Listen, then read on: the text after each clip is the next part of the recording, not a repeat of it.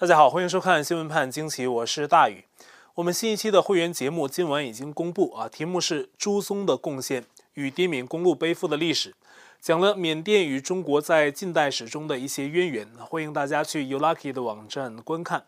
那么大家还记得我们去年八月报道过，在中共海外央视 CGTN 在澳大利亚分部工作的主持人澳洲公民程磊，当时呢一度失踪。直到八月三十一号，澳洲外长佩恩才发声明证实说，他们已经在当月的十四号得到中共通知，程磊当时已经在大陆被拘留。当时澳中关系恶化，澳大利亚公开支持要在中国调查疫病的起源。中共呢随即限制了中国人前往澳大利亚，同时向澳洲部分商品征收高关税，以施压澳洲政府。那澳洲方面呢，在二零二零年七月就预警公民不要去中国，否则呢可能遭到中共当局的肆意逮捕，并可能背上危害国家安全的罪名。所以中共当时拘押程磊啊，就可能与此有关。但也有分析认为呢，程磊可能是发表了有关瘟疫的不当言论，遭到中共报复。因为当时在 CGTN 商业频道主持节目的程磊，在个人脸书上发表了一些跟中共官方不一样的声音，包括在2020年3月转发了有关李文亮以及武汉市委书记王忠林的消息，并发表了与中共宣传口径不符的个人观点。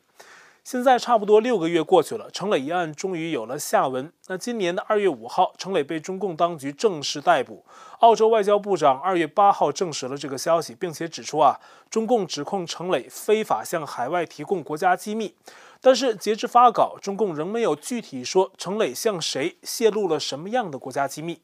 但是外界猜测，可能与疫情方面的信息有关。澳洲外交部表示，澳政府啊对程磊女士情况严正关切，包括身心还有拘押环境。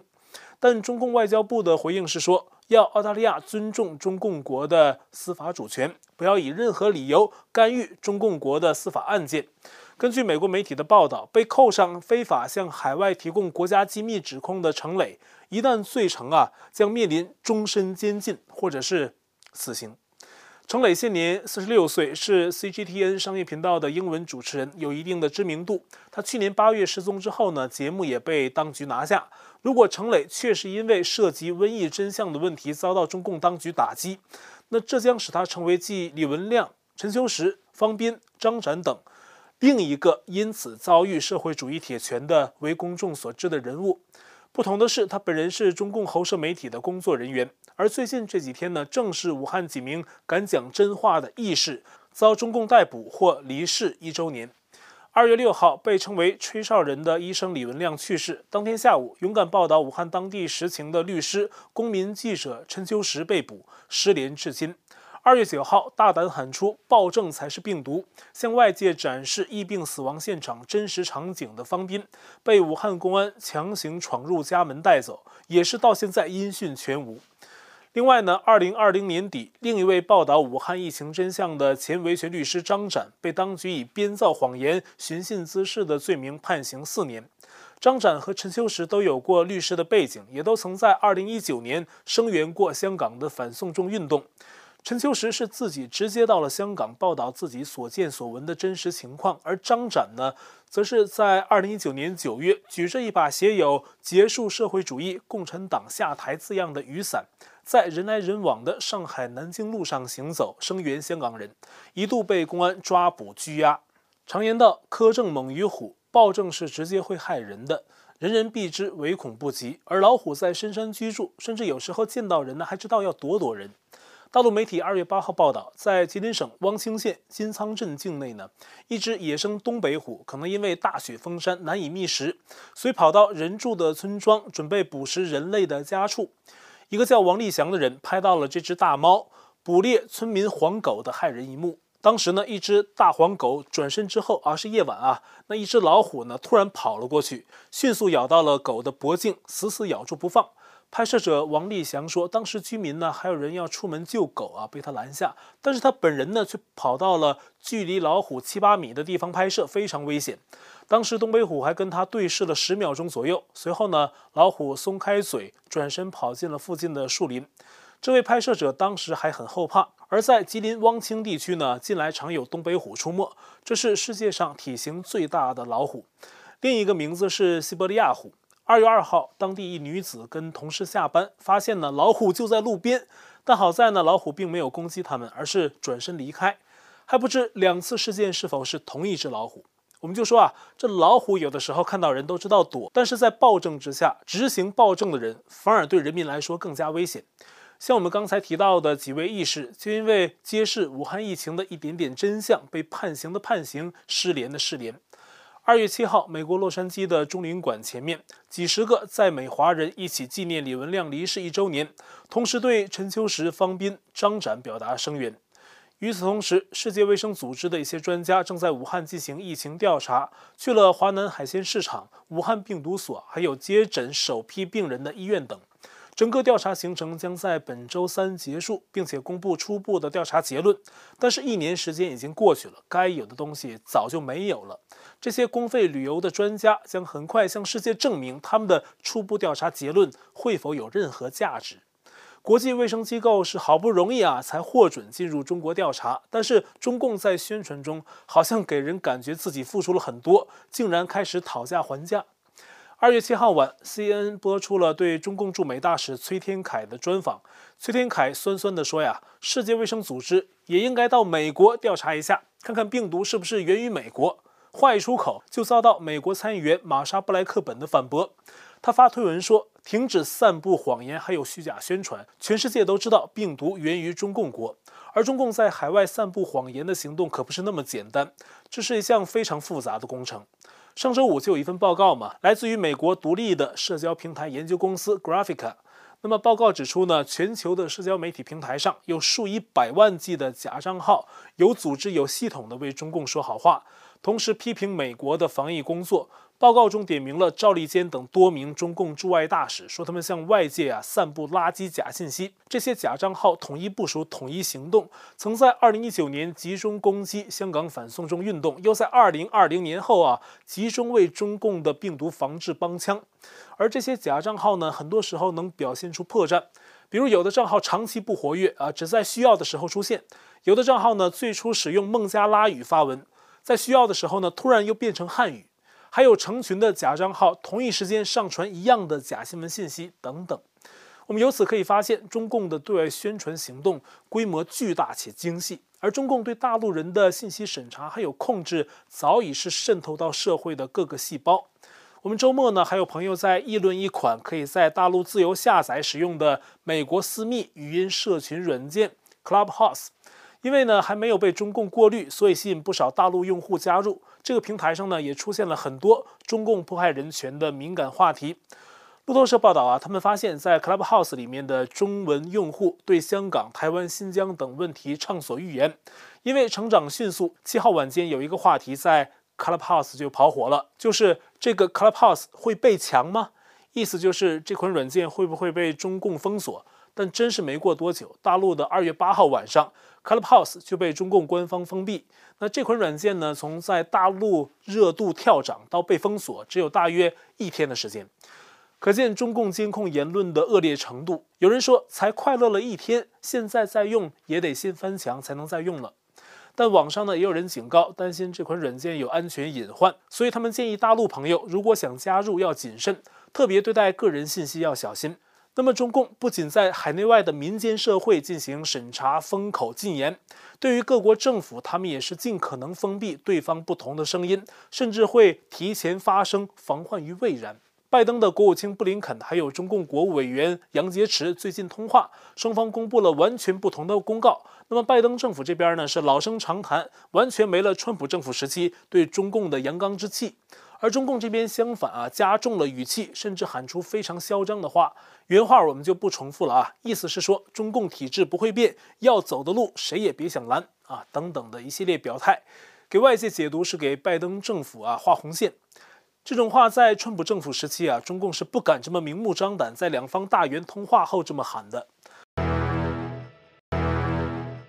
这还不止啊。党媒新华社二月三号到六号连续四天发表系列文章，向美国喊话，题目分别是“中美关系大局毁不得，人心相通之桥拆不得，经贸往来之事挡不得，科技交流之路断不得”。这四篇文章呢，都是新华社有关所谓正确把握中美关系航向的系列评论。从题目上，我们就能看出，这四篇文章分别是要美国跟中共的交往啊，回到川普以前的时期，甚至期待现在的美国政府可以表现得更配合，并且呢，要跟美国加大人员的往来互动，扩大商业贸易。而中共的对美贸易常年是顺差，这样的贸易啊，中共当然愿意做。此外呢，还要加深科技交流。实际上呢，这牵涉中共派人到美国学习、交流、访问等等啊。比较担忧的是，这会再次加重中共盗窃美国知识产权的活动。其实这四不得系列文章更像是呼吁拜登政府全面拆掉川普政府对中共设置的各种壁垒。二月七号，新华社又发新闻，题目是“推动中美关系健康稳定向前发展”。又提到什么“合则两利，斗则俱伤”的陈词滥调。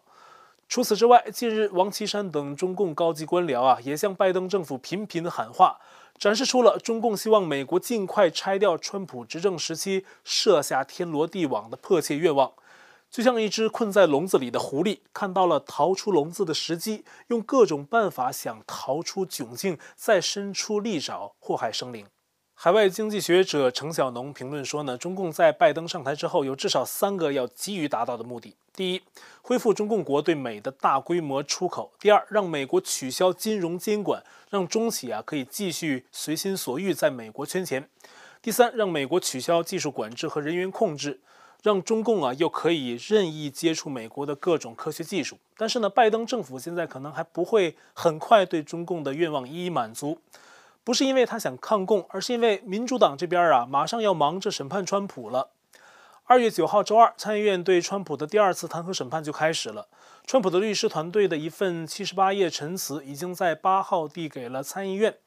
内容里呢，川普的律师们强调，一月六号国会山的事件跟川普无关，相关人员是基于个人原因才做出的相应行为。而民主党想借口此事弹劾川普，实际上是长年以来打击川普行动的延续。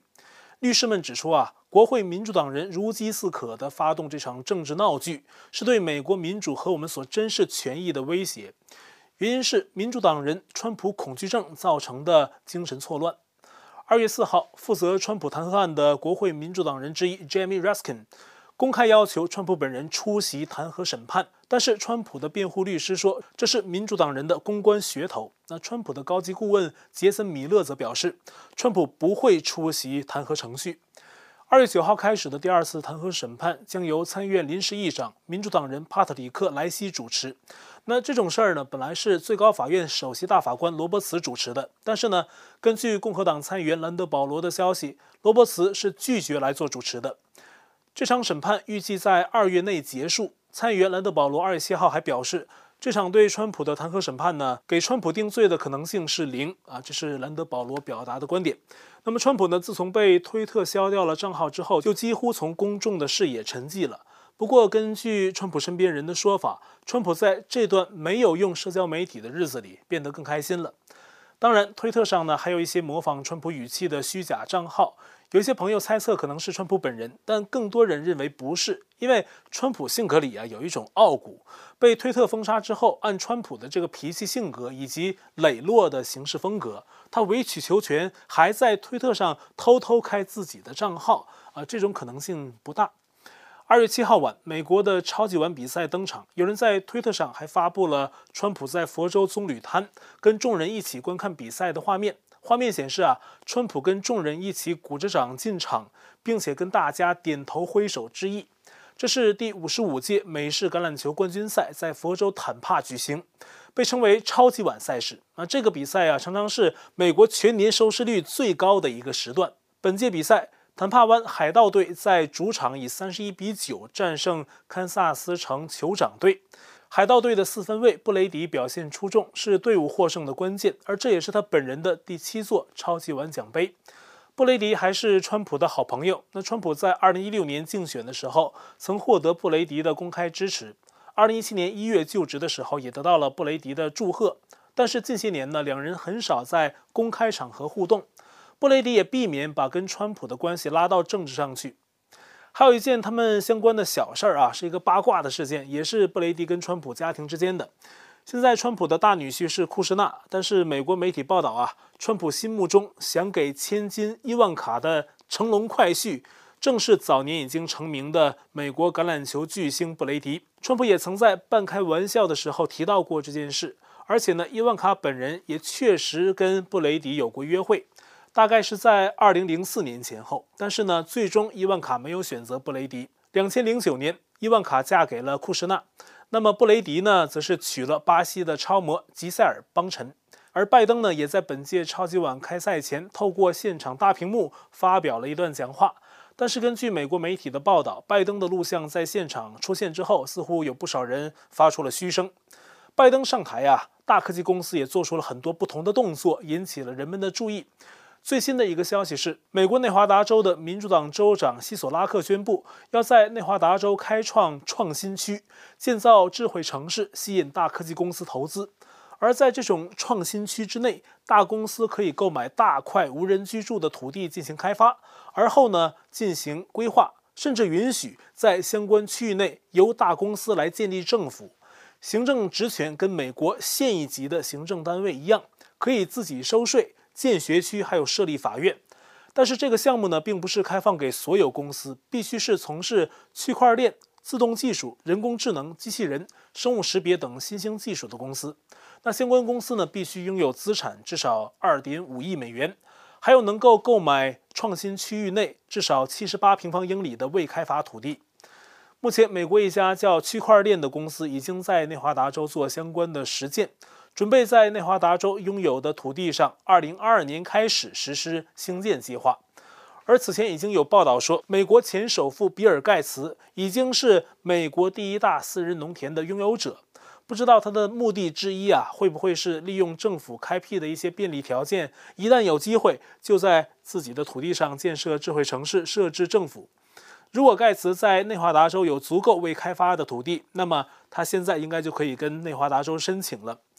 现在的高新科技发展呢，让很多东西成为现实啊。最近我看不少推友转发一个信息，就是一种叫做深伪技术的东西，是一种图像自动编辑技术，在用高级软件设置好位点之后啊，可以由任何人讲话，然后给他脸上啊贴上任何其他人的脸，就变成是另外一个人在讲话了，而且惟妙惟肖。